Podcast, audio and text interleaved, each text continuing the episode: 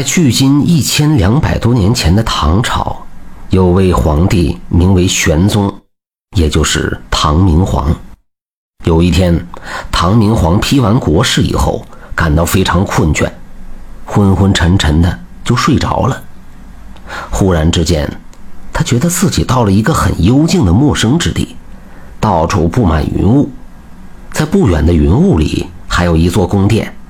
他想看看眼前这奇异的景象，于是就走向前去，在仔细的打量宫殿的门楣上方的匾额，原来是广寒宫。广寒宫，哎，这里不是月宫吗？我到月宫来了。唐明皇感觉非常惊喜，连忙闯入宫去。不久，有一阵清脆悦耳的笛声，悠悠的从宫中传来。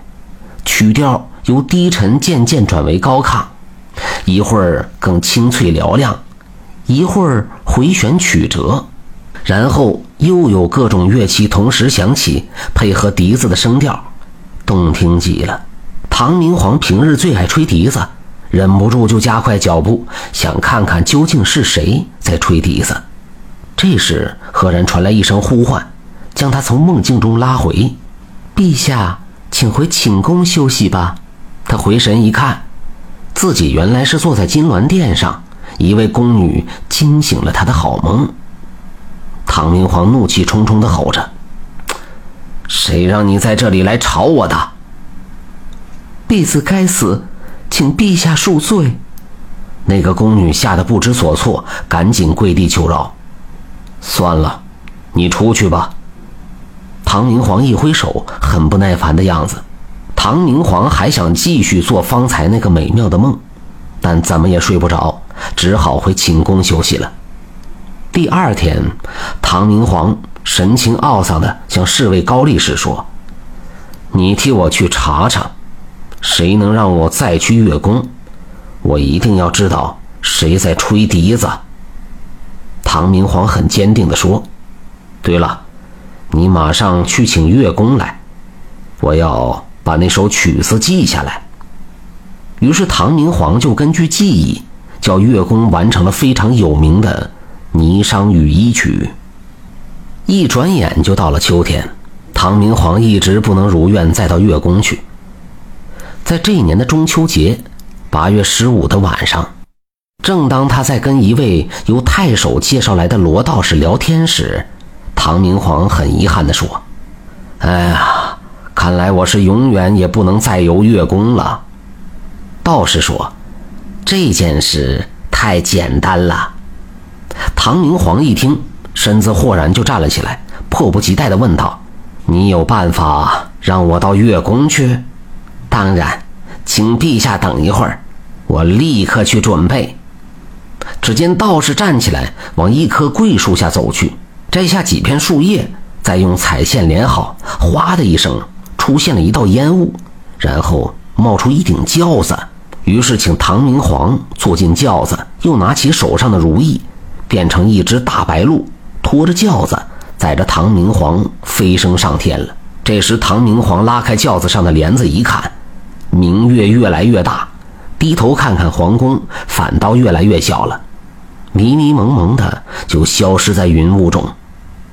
陛下，月宫到了。唐明皇步下轿子，看见前面有一片亭台楼阁，一直延伸到云层深处。只见月宫外像白玉一样的宫墙上，雕刻着龙凤的图案，台阶也是白玉砌成的，两旁尽是奇花异草，美不胜收。再往里面走，满地都是青苔，还有一条条藤蔓交织成一片篱笆。中间只剩一道小径。唐明皇好奇地问：“那里怎有敲打的声音呢？”道士就陪他走向一个月洞门，那儿有一个男人正在砍树。奇怪的是，那棵树快被砍断时，总是“噗”的一声，又连接起来。他流着汗水，卖力地砍着，一副无可奈何的样子。他是谁呀？陛下。他就是吴刚啊，因为他跟着仙人学道术，但是犯了过错，被罚来到月宫里砍桂树来了。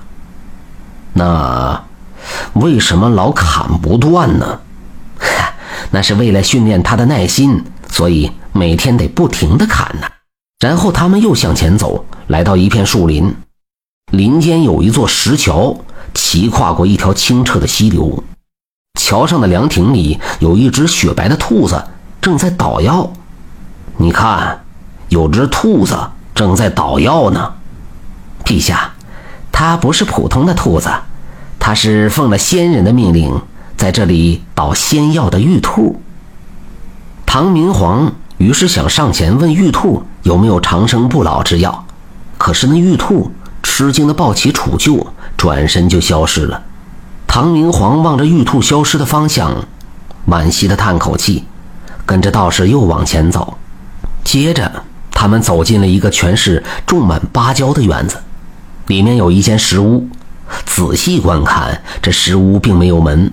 只有从石屋上垂下来的兔丝花瓣编成了门帘。唐明皇走近一看，他直接吓得往后退。陛下，你怎么了？看，你看，里面有……唐明皇吓得结巴说不出话来。道士便往里一瞧，原来是一只高大的蛤蟆，身上长满了疙瘩，难看极了，而且只有三条腿，张大着嘴巴，像是要吃人似的。哈，这是蟾蜍，因为它平常喜欢咬食月亮，所以月亮才出现圆缺的形状。今天正是八月十五日，月亮特别圆，就是它正好被关在这儿的原因。他们于是又好奇地看了一会儿石屋里的蟾蜍，才在继续地向前走。只觉得越走越高，终于来到宫殿之前了。这座宫殿像是玻璃砌成的。中央有一处最高的大殿，门楣上挂着一块匾额，写着“广寒宫”。在这宫里，像是有什么喜庆大事，许多人在此进进出出，好不热闹。忽然，一阵悦耳的笛声打破了原有的宁静。唐明皇聆听了一会儿，这不就是《霓裳羽衣曲》吗？接着，就有一群少女边唱边舞的进入大殿，轻快的飞舞着。唐明皇不觉中也陶醉其间，跟着笛声，低声的哼了起来。哼着哼着，忽然想起一件事，就转头对道士说：“传说中嫦娥是住在广寒宫里，不知道她长得漂不漂亮？还有，我想看看是谁在吹笛。”他话未说完，整座宫殿的灯火一瞬间全部熄灭了。唐明皇慌忙地问：“啊，怎么回事？陛下，是您说话惹怒嫦娥了。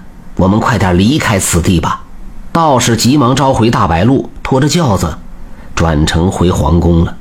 此时天已经亮了，但是方才在月宫上的所见所闻，都叫唐明皇永远难忘，所以他从此以后经常要月宫为他演奏《霓裳羽衣曲》。以此来回忆有月宫的情景。感谢收听名城故事会，喜欢听故事的朋友，那就点个关注吧。